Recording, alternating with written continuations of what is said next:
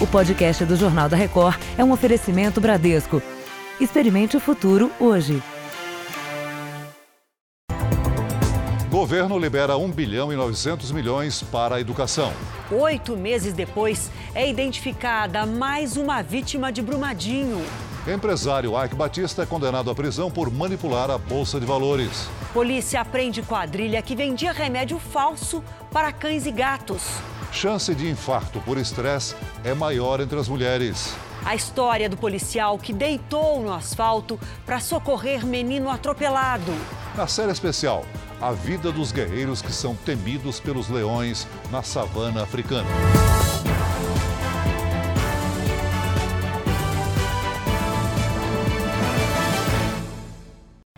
Oferecimento Bradesco. Experimente o futuro hoje.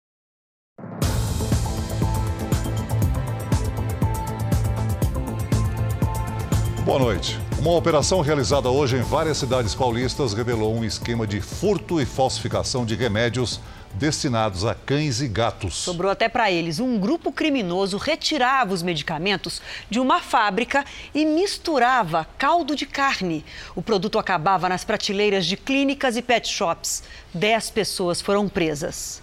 Quando a polícia chegou, as duas caixas com centenas de comprimidos clandestinos estavam prontas para entrega no carro de um dos suspeitos presos. Ele é apontado como o principal distribuidor da quadrilha, que tinha até venda pela internet. Eles faziam um valor de mercado abaixo do, do que era oficialmente cobrado, aproximadamente 40% a menos, e com isso tinha um grande lucro e uma grande distribuição aí por todo o estado. Esse homem preso em Paulínia trabalhava na fabricante do medicamento e era o responsável por furtar os produtos da empresa. Um outro funcionário, também preso, desviavam os que não passavam no controle de qualidade e eram descartados. Além de vender a medicação furtada, a quadrilha também adulterava os remédios. Os suspeitos misturavam caldo de carne industrializado para aumentar a quantidade. Não há notícia de mortes ou problemas causados pelos produtos nos animais, mas os peritos já confirmaram que eles não faziam efeito. A polícia investiga agora se os veterinários e donos de pet shops sabiam que compravam um produto ilegal já que a falsificação, em muitos casos, era grosseira. Isso tudo era feito de uma maneira muito caseira, dentro da própria residência, tanto é que nas buscas nós localizamos ali cola, fita, material específico aí para montar essa embalagem. Então você percebe que a quadrilha ela, ela economizava até nisso para ter mais lucro no momento final da venda. Agora vamos ver uma imagem comovente que a gente separou para vocês aqui no nosso telão. Isso aconteceu no Rio de Janeiro. O menino havia acabado de ser atropelado quando passava um policial militar. É esse homem, deitado no chão, ele segura a cabeça do menino, tenta acalmá-lo para que ele pudesse esperar o resgate. Hoje, os dois se encontraram. Um reencontro marcado pela gratidão. Muito bom de ver assim, tá, parceiro? Você tá legal? Tá melhorando? É? Foi só um susto, né? Mas agora tá ficando legal, não é isso? É o primeiro contato do menino Darlison com o homem que o ajudou, o policial militar Alexandre, que estava a paisana de férias. O acidente aconteceu bem aqui nessa rua movimentada do Rio. O garoto soltou a mão da cuidadora e foi atropelado por um carro. Darlison quebrou a perna, passou por uma cirurgia e teve alta do hospital hoje, três dias depois. Ele, que é fã de super-heróis, agora só sabe agradecer ao policial militar, que tanto deu apoio. Meu novo amigo no super-herói. O vídeo mostra Alexandre no chão com o menino logo após o atropelamento. Darlison já está deitado em uma almofada colocada pelo PM. A todo instante, ele tenta acalmar a criança. Ai, ai, ai! Não, não grita não, grita não. Ai, a perna tá doendo. Tá bom, vai não grita não, tá bom? Não, tá todo mundo aqui, ó. Olha quanta gente aqui pra te defender aqui. A maneira que eu achei de tranquilizá-lo foi me igualando à altura que ele estava, né? Por isso que eu deitei no chão juntamente com a criança. E procurei conversar, pedi para ele respirar. Olha pro tio aqui. Ó, respira assim, ó. Olha aqui, tio. Ó, respira. Ó, puxa com o nariz e solta com a boca. Para o pai do garoto, a atitude ficará marcada para sempre na vida da família. Para mim foi tipo me representar ali, né? Porque para só de estar tá tranquilizando meu filho que ele estava nervoso, estava machucado, ele ficou ali dando apoio, para mim isso é muito gratificante. Mais de oito meses depois, o corpo de um funcionário da Vale foi encontrado sob a lama barra... da barragem de Brumadinho. Um crime que o Brasil não pode esquecer. Agora são 250 mortos identificados. 20 pessoas ainda estão desaparecidas. Depois de uma longa espera, a angústia de parentes e amigos terminou. Pelo menos dignidade de ser enterrado. Né?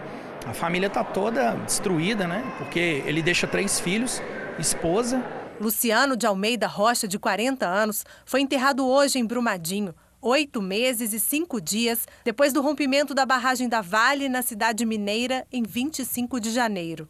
Ele é o quarto integrante da mesma família morto na tragédia.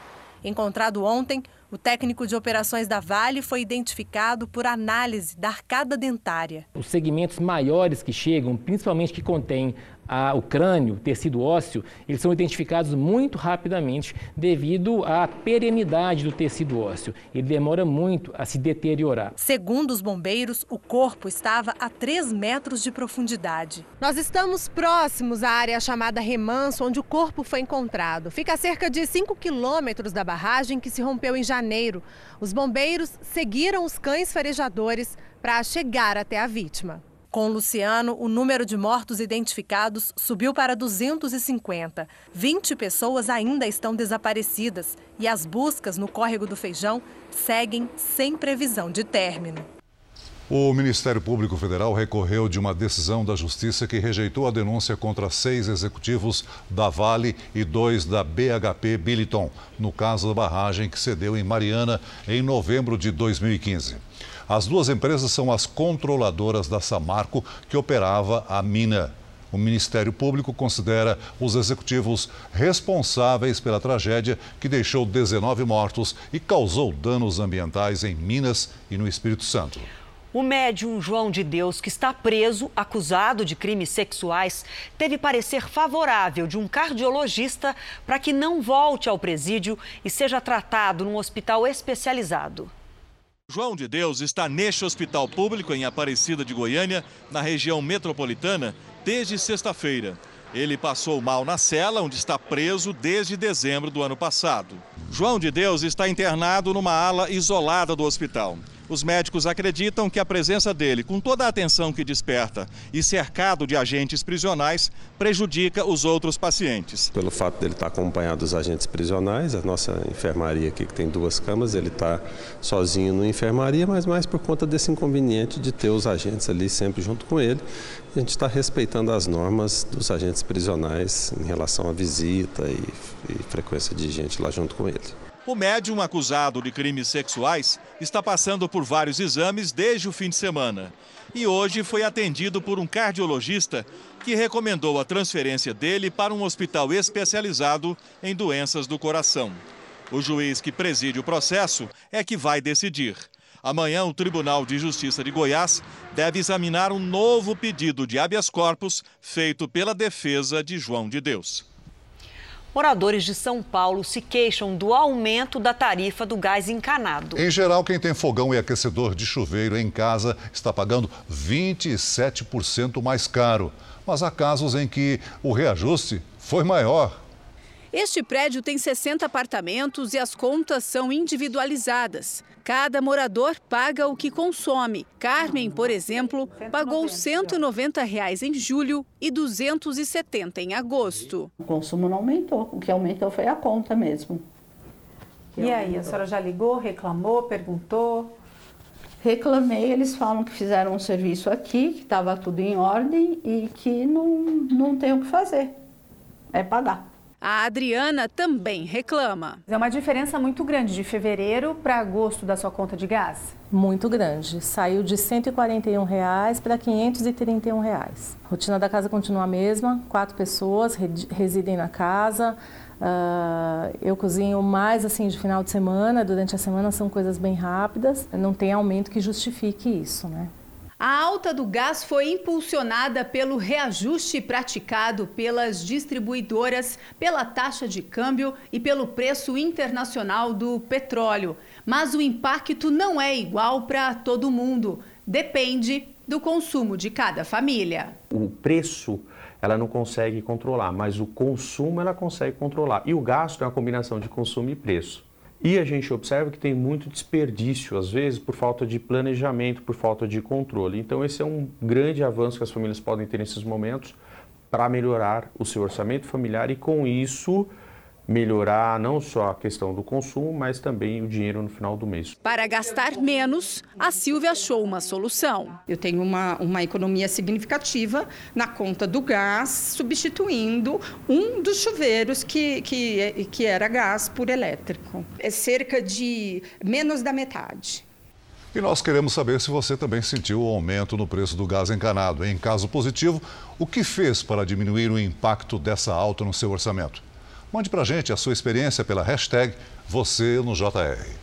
A Justiça Federal em Brasília manteve a prisão dos dois últimos hackers suspeitos de invadir e vazar conversas por aplicativos de mensagem entre a Força Tarefa da Lava Jato e o então juiz Sérgio Moro. Os dois suspeitos, Luiz Molição e Tiago Eliezer, participaram de uma audiência de custódia. Segundo o juiz Ricardo Leite, a prisão é necessária até a conclusão da perícia no material apreendido. O juiz também negou o pedido para que Tiago seja transferido para Sertãozinho, no interior de São Paulo, onde mora a família dele. Os outros quatro suspeitos de envolvimento no esquema continuam presos em Brasília. O ex-presidente Lula disse hoje que não vai deixar a prisão. Ele já tem o direito ao regime semiaberto, mas depois de um encontro com advogados, divulgou uma carta em que afirma não reconhecer a legitimidade da condenação imposta a ele. No texto, o petista afirma que não troca a dignidade pela liberdade. O que Lula quer, segundo os advogados, é que o Supremo Tribunal Federal anule o processo contra ele sob a alegação de que o então juiz Sérgio Moro cometeu erros. Na semana passada, os procuradores da Lava Jato pediram que Lula passe a cumprir a pena sob o novo regime. Hoje, a juíza responsável pelo caso pediu que a Polícia Federal diga se ele tem bom comportamento, uma das condições para deixar a cadeia. A Justiça do Rio de Janeiro condenou o empresário Ike Batista pelo crime de manipulação do mercado financeiro. Ele ainda pode recorrer da decisão. Ike Batista foi condenado a oito anos e sete meses de prisão por usar informações privilegiadas para ganhar vantagens no mercado de ações no ano de 2013. A suspeita é de que as fraudes aconteciam em operações da empresa OSX, dona do estaleiro e do Porto de Açu, no norte do estado do Rio. A decisão também determina o pagamento de uma multa de mais de 82 milhões de reais como reparação ao Conselho Monetário Nacional. Na sentença, a juíza destacou ainda que Ike se aproveitou da fragilidade da fiscalização do mercado de capitais brasileiro para cometer o crime. De acordo com o Ministério Público Federal, 79 milhões de investidores foram prejudicados com as operações irregulares feitas pelo empresário no mercado de ações. A pena aplicada pela Justiça Federal deve ser cumprida em regime fechado, mas com ainda a possibilidade de recurso, Ike não deve ser preso. A defesa do empresário disse que vai recorrer da decisão, uma vez que ela diverge do posicionamento atual do Conselho de Recursos do Sistema Financeiro Nacional, o órgão que avalia se houve efetivamente irregularidades sobre o mercado de capitais. O Banco Central divulgou hoje as previsões dos economistas para o Brasil nessa reta final de 2019. Vamos aos números? De acordo com o Boletim Focus, que é um termômetro da economia, a inflação deve fechar o ano em 3,43% e o dólar deve ficar em R$ 4,00. Agora, a previsão para o crescimento da economia, o PIB deve crescer, segundo os economistas, 0,87% e a taxa básica de juros, a taxa Selic, deve ficar em 4 4,75%. Hoje, ela está em 5,5%. Quatro em cada dez empresários que vão contratar temporários nesse fim de ano pretendem efetivar os trabalhadores. A pesquisa divulgada hoje pela Confederação Nacional de Dirigentes Logistas aponta a abertura de mais de 100 mil vagas até dezembro. Luiz foi contratado como vendedor temporário nesta loja de móveis e eletrodomésticos e em dois meses foi efetivado. Esforcei, né, claro, para poder conseguir a, a, a promoção, porque eu entrei visando a promoção. Esse tipo de contratação é uma boa porta de entrada para quem está em busca de emprego. Uma pesquisa divulgada hoje pela Confederação Nacional de Dirigentes Logistas aponta que mais de 100 mil vagas temporárias serão abertas em todo o país até dezembro. 48% dos empresários disseram que vão contratar mais esse ano do que em 2018. Entre os cargos mais oferecidos estão de ajudante, vendedor, balconista e atendente de loja. Na medida que a economia vem recuperando, isso acaba puxando o mercado de trabalho para cima. Os donos desta loja pretendem aumentar em 20% o quadro para atender a demanda. Eu acredito muito que o final de ano vai ser um grande final de ano. Então a gente precisa muita gente boa para trabalhar e essa, essas contratações vão ajudar bastante. O contrato da Cristiane tem duração de quatro meses, mas se depender do esforço dela. A perspectiva é de que dê tudo muito certo em janeiro, eu passo para o quadro fixo da loja. Uma nova doença com sintomas semelhantes aos da leishmaniose provocou pelo menos duas mortes em Aracaju. A descoberta foi feita por pesquisadores da Universidade de Sergipe. Vamos ao vivo com o repórter Diego Barros, que tem as informações. Boa noite, Diego. Olá, Celso. Boa noite para você, boa noite a todos. A origem desse novo parasita ainda é desconhecida mas os especialistas já descobriram que ele causa os mesmos sintomas da leishmaniose, como febre, aumento do baço e também manchas avermelhadas pelo corpo. Esta nova descoberta foi publicada hoje pela revista do Centro de Controle de Doenças Infecciosas dos Estados Unidos. O novo parasita, que pode ser transmitido por outra espécie de inseto, é mais resistente ao tratamento. A descrição dele e a nomeação da doença devem ser feitas nos próximos meses. Cientistas daqui da Universidade Federal de Sergipe ainda não sabem informar se o novo parasita ele seria uma mutação.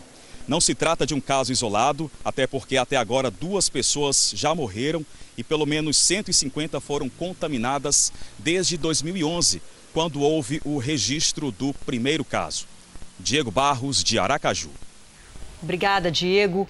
Agora, notícias internacionais. O Congresso dos Estados Unidos vai ouvir, nesta semana, novos depoimentos no inquérito de impeachment contra o presidente Donald Trump. Entre as testemunhas está o delator que motivou a abertura do processo.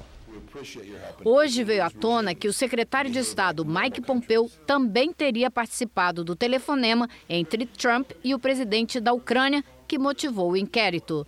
Trump pressionou Volodymyr Zelensky a investigar o ex-vice-presidente Joe Biden e o filho dele, Hunter Biden, que trabalhava em uma empresa ucraniana.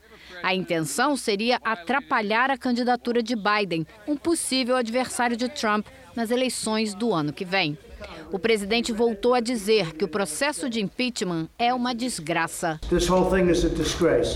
Trump também teria pressionado funcionários do governo a revelarem a identidade do delator do telefonema, que o acusou de abuso de poder. O suposto agente da CIA está sob proteção do FBI e deve depor no Congresso. Além dos depoimentos, hoje, três comissões da Câmara indiciaram o advogado particular de Donald Trump, Rudolph Giuliani, a apresentar documentos relacionados ao caso do impeachment. O inquérito reacendeu o debate sobre a interferência russa nas eleições de 2016, quando Trump foi eleito. Hoje, o jornal The New York Times disse que dois funcionários do governo não identificados contaram que o presidente americano também teria pressionado o primeiro-ministro da Austrália a conseguir informações para desacreditar as investigações do serviço secreto sobre a conspiração com a Rússia. Trump teria pedido que ele trabalhasse junto ao procurador-geral americano William Barr, que também está na mira da oposição. A Volkswagen começou a enfrentar hoje o julgamento da maior ação coletiva da história da Alemanha. A montadora enfrenta a acusação de manipular a medição de poluentes em milhões de veículos. Um grande auditório no lugar do tradicional Tribunal de Justiça. Isso dá a dimensão do tamanho do julgamento contra a montadora Volkswagen. A ação coletiva, a maior da história do país, reúne mais de 450 mil clientes. O julgamento pode durar anos se não houver um acordo. A tese de defesa da montadora será que a alteração não prejudicou os clientes. Já os motoristas querem provar que foram enganados ao comprar um carro mais poluente do que eles imaginavam. Segundo a Associação de Consumidores, milhares de carros continuam circulando nas ruas, causando danos ambientais. Já a montadora admitiu o erro e disse que isso faz parte da história. A Volkswagen afirmou que mudou completamente e já investiu o equivalente a 135 bilhões de reais em sua nova linha de carros elétricos. O escândalo ficou conhecido como Dieselgate e estourou em 2015. Depois do caso, o diesel se tornou um vilão na Alemanha e deve ser banido de várias cidades do país. Nos Estados Unidos e na própria Alemanha, a empresa já teve que pagar indenizações bilionárias. 21 mil pessoas no Brasil foram encontradas em situação de trabalho escravo nos últimos 10 anos. A construtora, a construção civil é um dos setores recordistas. A construtora MRV, a maior beneficiada do programa Minha Casa Minha Vida, já foi alvo de ações do Ministério Público do Trabalho. A associação, que foi presidida pelo empresário Rubens Menin, dono da MRV, liderou uma ação no Supremo Tribunal Federal para impedir a divulgação do cadastro de empresas que mantêm trabalhadores em condições análogas ao do trabalho escravo. Escravidão em pleno século XXI. Situações degradantes, jornadas exaustivas, falta de direitos e de pagamento ou pagamento em troca de dívidas.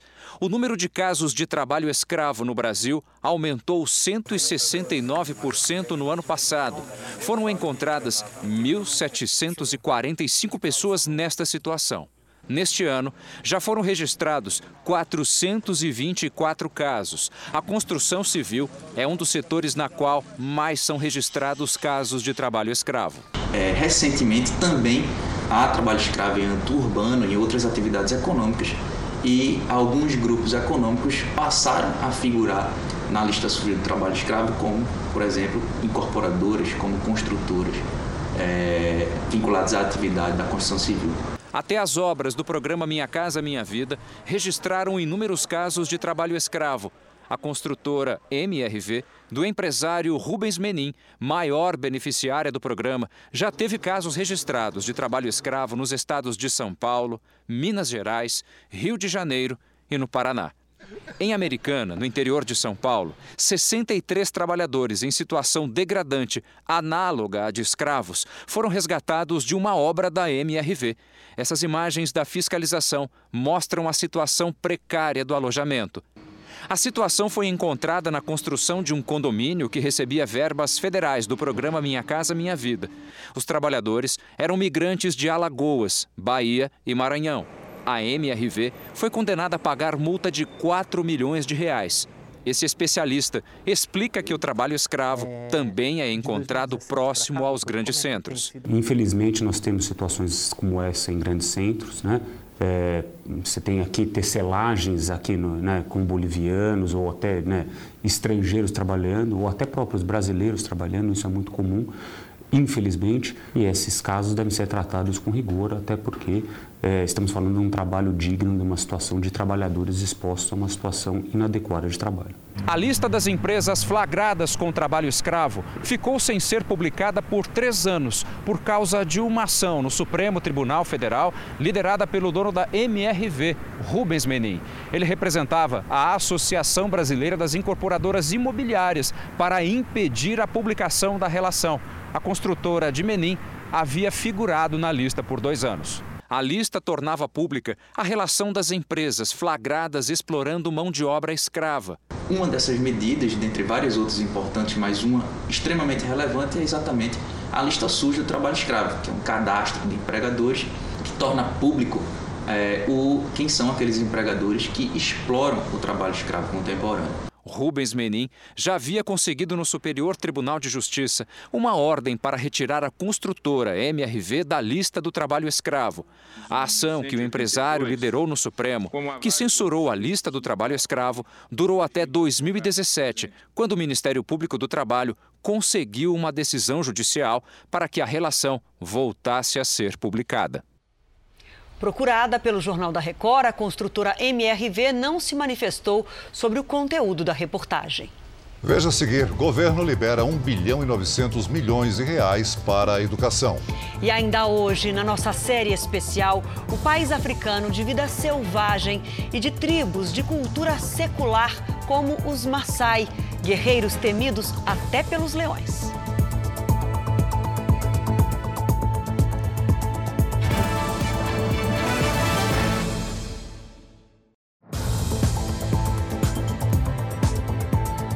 Presidente Jair Bolsonaro assinou hoje o decreto que torna gratuita a publicação dos órgãos federais no Diário Oficial. Ele também confirmou que vai ao Japão participar da cerimônia em que o novo imperador assumirá o trono.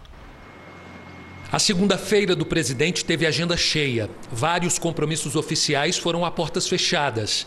Entre eles, encontros com o ministro Paulo Guedes da Economia, com a ministra Tereza Cristina da Agricultura e com o ministro da Educação, Abraham Weintraub. Logo cedo, na saída do Alvorada, o presidente conversou com apoiadores e disse que o exercício da presidência não é fácil. Aos jornalistas, deu um recado. Pessoal, gosto muito de vocês, mas tudo é deturpado.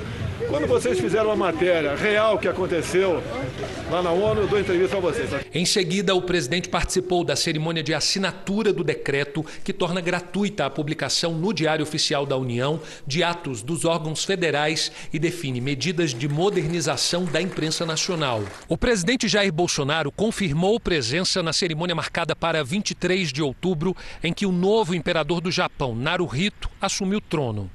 A viagem faz parte de uma série de visitas oficiais que o presidente fará à Ásia e ao Oriente Médio.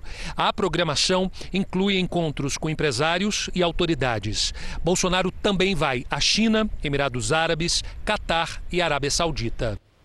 A reforma da Previdência deve ser votada amanhã no Senado. Por isso, vamos ao vivo até Brasília conversar com a repórter Raquel Vargas. Boa noite para você, Raquel. Algumas etapas ainda existem antes da votação em plenário. Conta para a gente como é que vai ser. Oi, Adriana, boa noite para você, boa noite a todos. Olha, primeiro o texto passa pela Comissão de Constituição e Justiça, isso às 10 horas da manhã. Lá, os senadores vão analisar o parecer do senador Tasso Gereissati, que é o relator do texto. Mas um pouquinho antes disso, os líderes partidários vão se reunir para definir os procedimentos que serão adotados na CCJ. Por quê? Porque foram apresentadas 77 emendas ao texto. A expectativa é que o debate e a votação durem pouco mais de três horas. Já no plenário, a sessão está marcada para as quatro horas da tarde.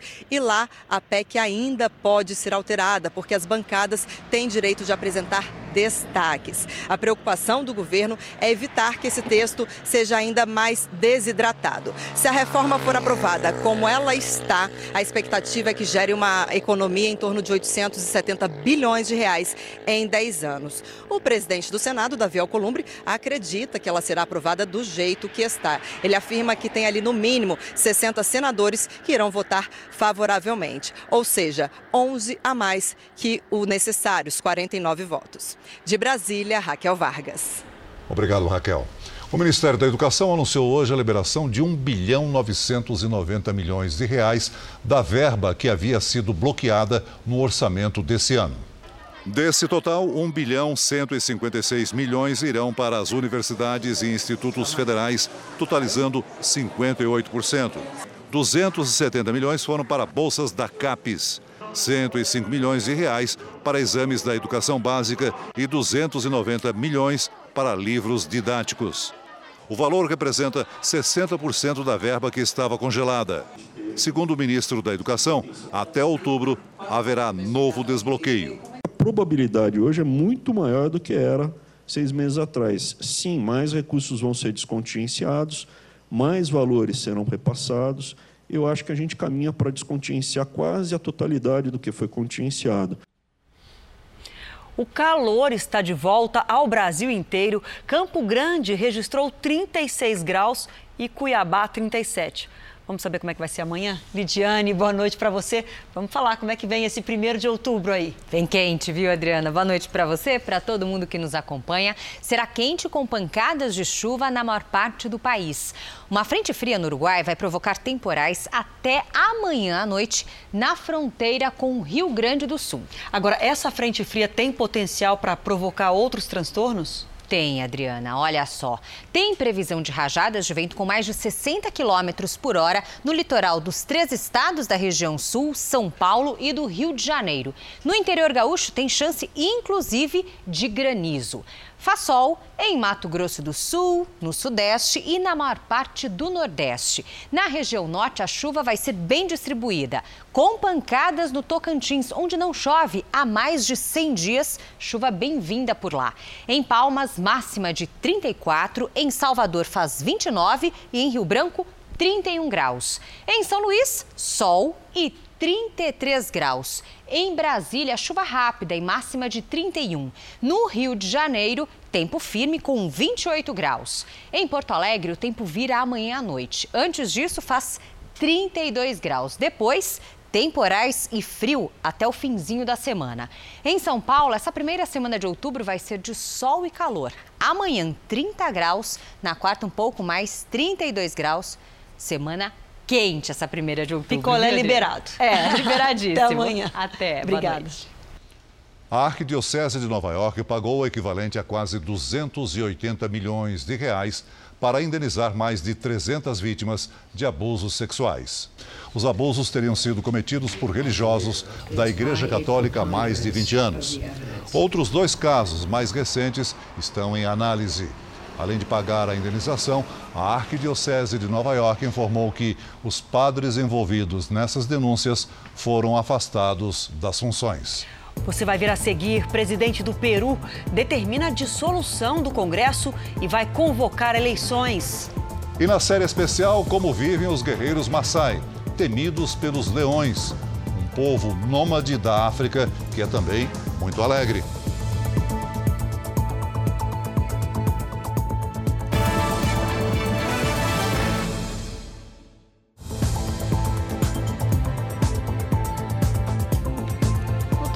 Trabalho, em casa e até nos momentos de lazer. Seja qual for o ambiente, a mulher sofre mais os efeitos do estresse do que o homem, segundo um estudo da Sociedade de Cardiologia do Estado de São Paulo. Aos pesquisadores, metade delas declarou ter passado por uma situação de tensão grave no último ano. E isso aumenta a chance de infarto. O trabalho em casa hoje é sem pressa. A Fátima desacelerou depois de muitos anos fazendo produção de eventos com uma rotina exaustiva. Eu cheguei a virar duas noites trabalhando. E ela só colocou o pé no freio quando o coração não aguentou. Foram cinco infartos. Fiz cateterismo, coloquei três estentes. Quando eu fui colocar o quarto estente, eu infartei novamente. Preocupações, nervosismo, cansaço. Problemas que se acumulam no dia a dia que tiram a tranquilidade. E a chance de um infarto é até oito vezes maior em brasileiros que sofrem de estresse. Uma condição que é mais comum entre as mulheres, segundo uma pesquisa. Entre os entrevistados no levantamento da Sociedade de Cardiologia do Estado de São Paulo, 51,6% das mulheres passaram por pelo menos um fator de estresse muito importante no último ano. Já os homens nessa situação foram 37,3%. As mulheres também sofrem maior pressão no ambiente doméstico, social e financeiro. Começaram a aumentar é, outros fatores de risco, que são os principais: hipertensão, diabetes, obesidade, alteração de colesterol, porque de certa forma a mulher deixou de cuidar dela. Assim como parecia impossível para a Fátima, diminuir o ritmo é difícil para a maioria das mulheres. Para que isso de fato aconteça, quem está ao redor tem que fazer sua parte. Os homens têm que ter conscientização que essa carga de trabalho, de jornada dupla da mulher está tendo um peso na vida, está tendo uma consequência em doença.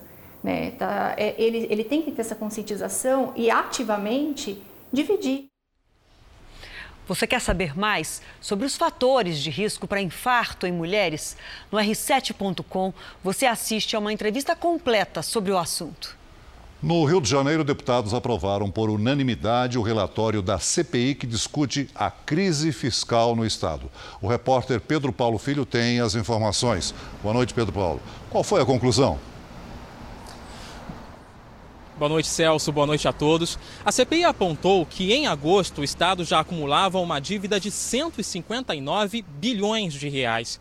Mas, ao contrário de outras CPIs, essa comissão não está fazendo qualquer recomendação de denúncia ao Ministério Público, e sim fazendo recomendações que, se, que devem ser adotadas para aumentar a arrecadação do Rio de Janeiro. Ao todo, são 57 medidas. Duas delas são consideradas principais. Uma é aperfeiçoar a fiscalização e a tributação da produção de petróleo, junto com a ANP, a Agência Nacional do Petróleo. E outra é renovar o regime de recuperação fiscal iniciado há dois anos. O governo do estado já sinalizou que vai pedir a prorrogação.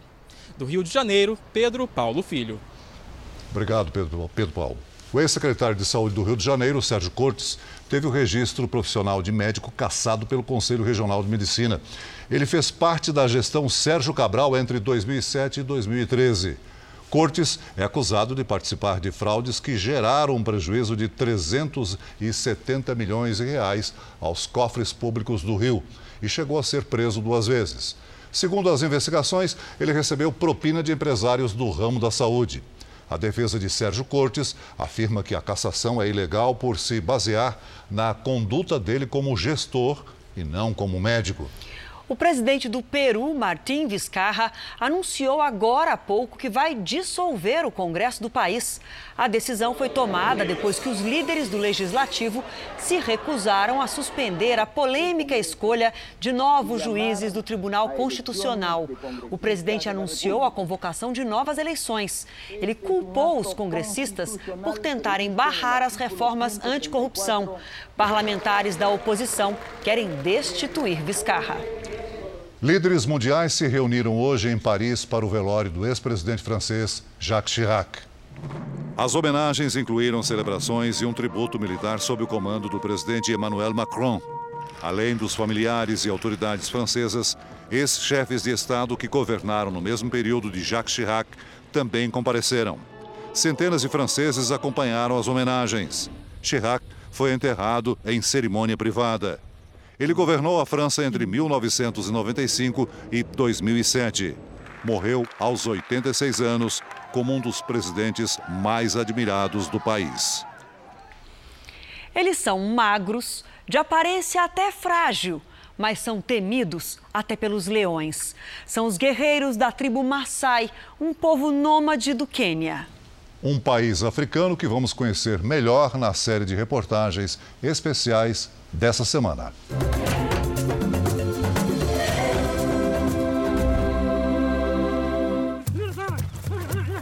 Povo de guerreiros que há séculos vive praticamente da mesma forma. Espalhado pelas terras quase desérticas da África Oriental, a tribo Maasai se tornou conhecida no mundo pela cultura, trajes coloridos e alegria.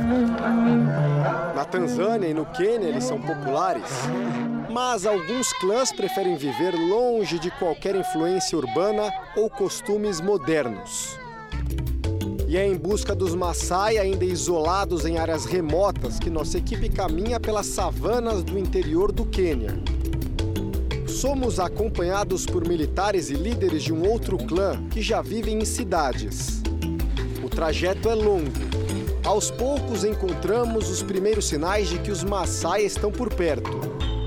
Depois de duas horas, finalmente nos aproximamos do grupo. Thank you very much. O Bogue, tudo bem? Ela, simpático.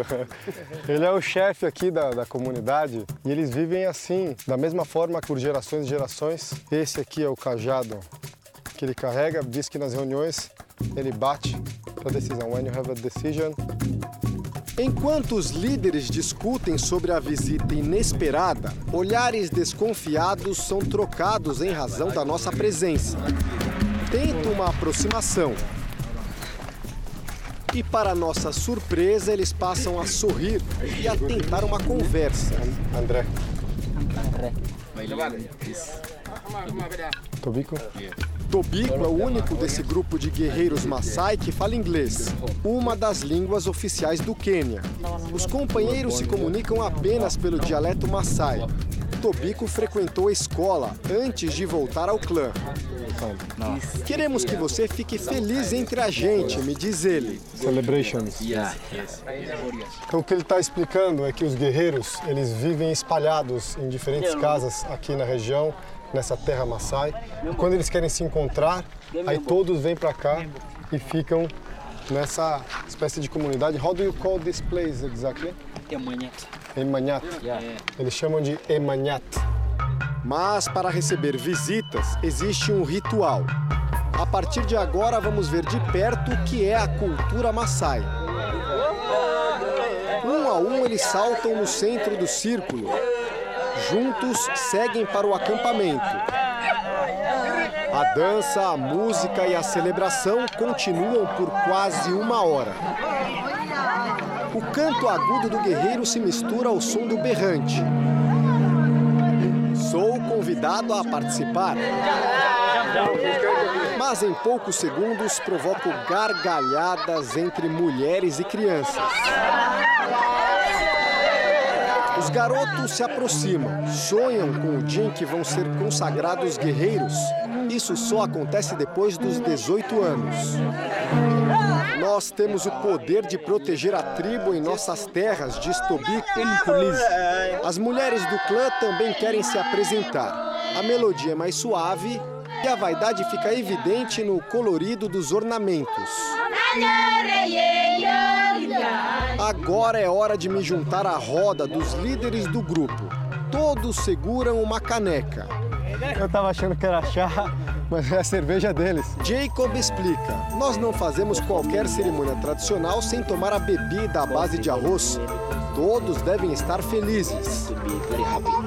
Eu também sou servido.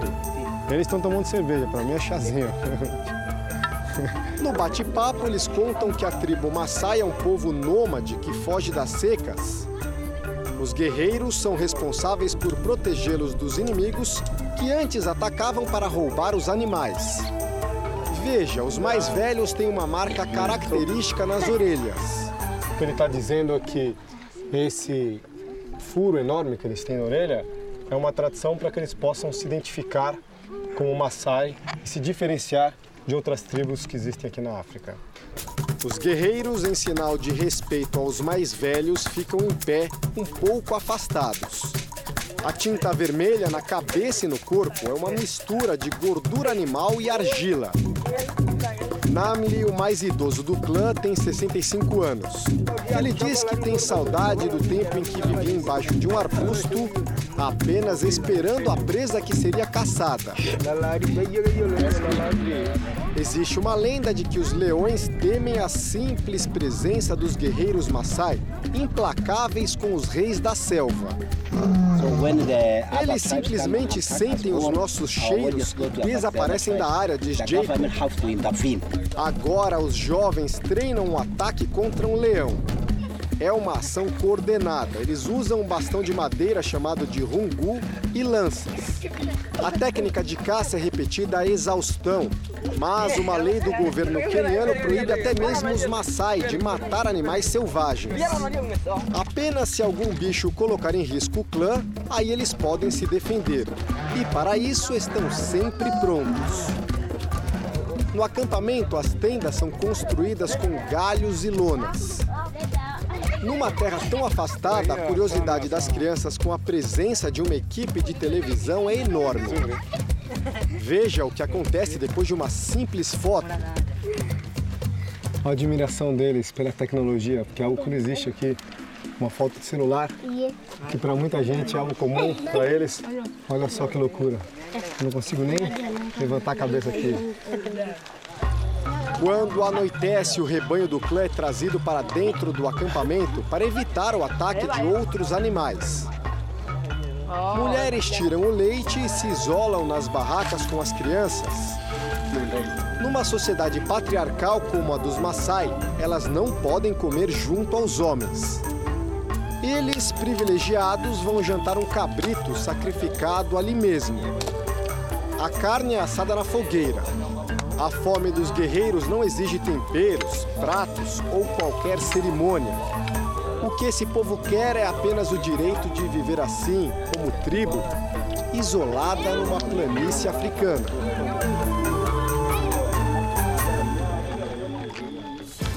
O Jornal da Record termina aqui. Você pode assistir a edição de hoje na íntegra Play Plus. E à meia-noite e meia tem mais uma edição do Jornal da Record com Sérgio Aguiar. Fique agora com a Fazenda ao vivo com Marcos Mion. A gente volta a se encontrar amanhã aqui no JR. Até lá. Boa noite e até amanhã.